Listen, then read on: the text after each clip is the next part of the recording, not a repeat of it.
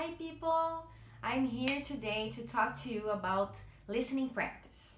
Uh, we know it's very important for our students to practice their listening skills because that's certainly going to help them to improve their English. So, I've got here my notes and I'm going to give you some tips of things that I usually do in my classes. And um, let's see if they can be helpful for you as well.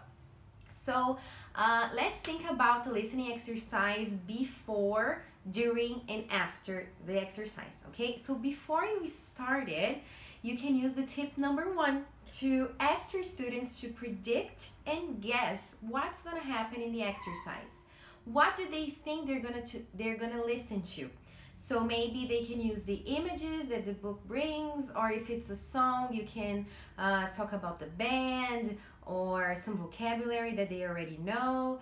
Just ask them to predict and guess what's going to happen because that's going to be very helpful for them to start to get into the um, the idea of the the exercise okay tip number two is vocabulary practice if the exercise brings vocabulary they're not too familiar with or if it's a listening exercise to practice the vocabulary they, they've been learning.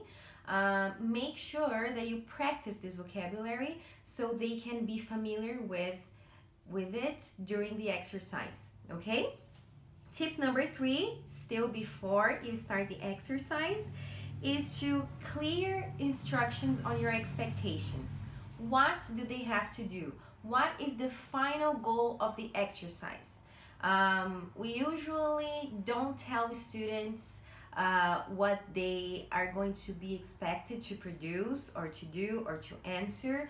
Um, so make sure it's very clear, okay? That's uh, going to be very useful for them to know. During the exercise, uh, I'm going to tell you tip number four, okay? Tell your students to listen with a purpose okay? So if they already know exactly what they're going to do so remember tip number three they're going to listen to the audio to the song with a purpose okay? And that leads into tip number five um, active listening okay? Tell them not to have a passive listening um, if they already can think about ideas opinions about what they're listening to, that's certainly going to be very helpful. Okay, so tips number four and five are actually kind of together in this one, okay, because they're going to listen with a purpose and do their active listening. This is a little bit tricky. Uh, after, you're going to check for comprehension and ask for clarification, okay? So ask your students if they understood what they were listening to because we all we always have those students that pretend that say that they're understanding it but they're actually not. So make sure you ask for clarification okay? And if they're understanding it because if they are not maybe you can do an easier exercise or introduce it a little bit differently or pause it more often okay? It's also important that as teachers we can vary the types of activities okay? So that's tip number seven uh, use variety okay? Don't always play songs and ask them to fill in the gaps or don't always use just the audio that the book brings okay? Try to use videos try to use um, different audio contexts okay?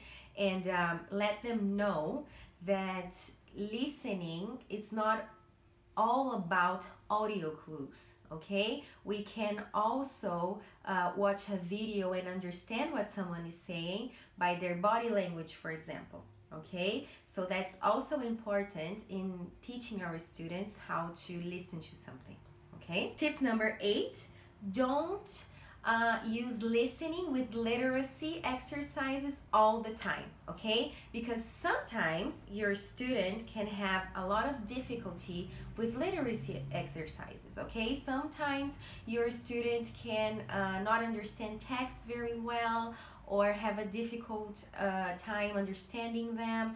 Um, so then your listening exercise is to be maybe a failure because the student actually didn't understand the text, not the listening by itself. So make sure you vary. Yes, use text, that's important, but use different types of exercises as well. Maybe matching or fill, fill in the blanks, that is very classic, but varying the types of exercises it's very important as well tip number nine keep it real okay make sure you use exercises that are in your students context life context okay?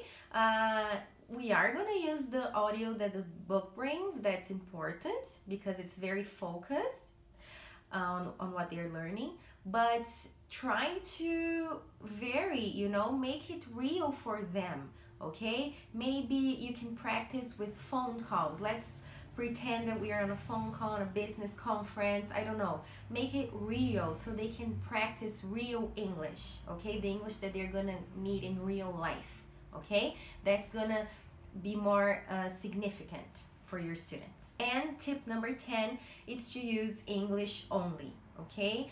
Uh, maybe translating to your own language can be uh, easier, and it is. But uh, as soon as your students start getting used to you only speaking English to them, that's going to be easier for them to understand listening exercises. Okay, so um, the more English you use in your classroom, the better it's going to be for them, the easier it's going to be for them to improve their listening skills. Okay? Uh, let me what your tips are. Maybe you have things that you do in your classroom that can be helpful for other people and even to myself. So you can comment here what things you do to practice and improve your students' listening skills. And um, we can grow and have fun together in our classrooms. Okay? Thanks for watching, and I'll see you next time. Bye.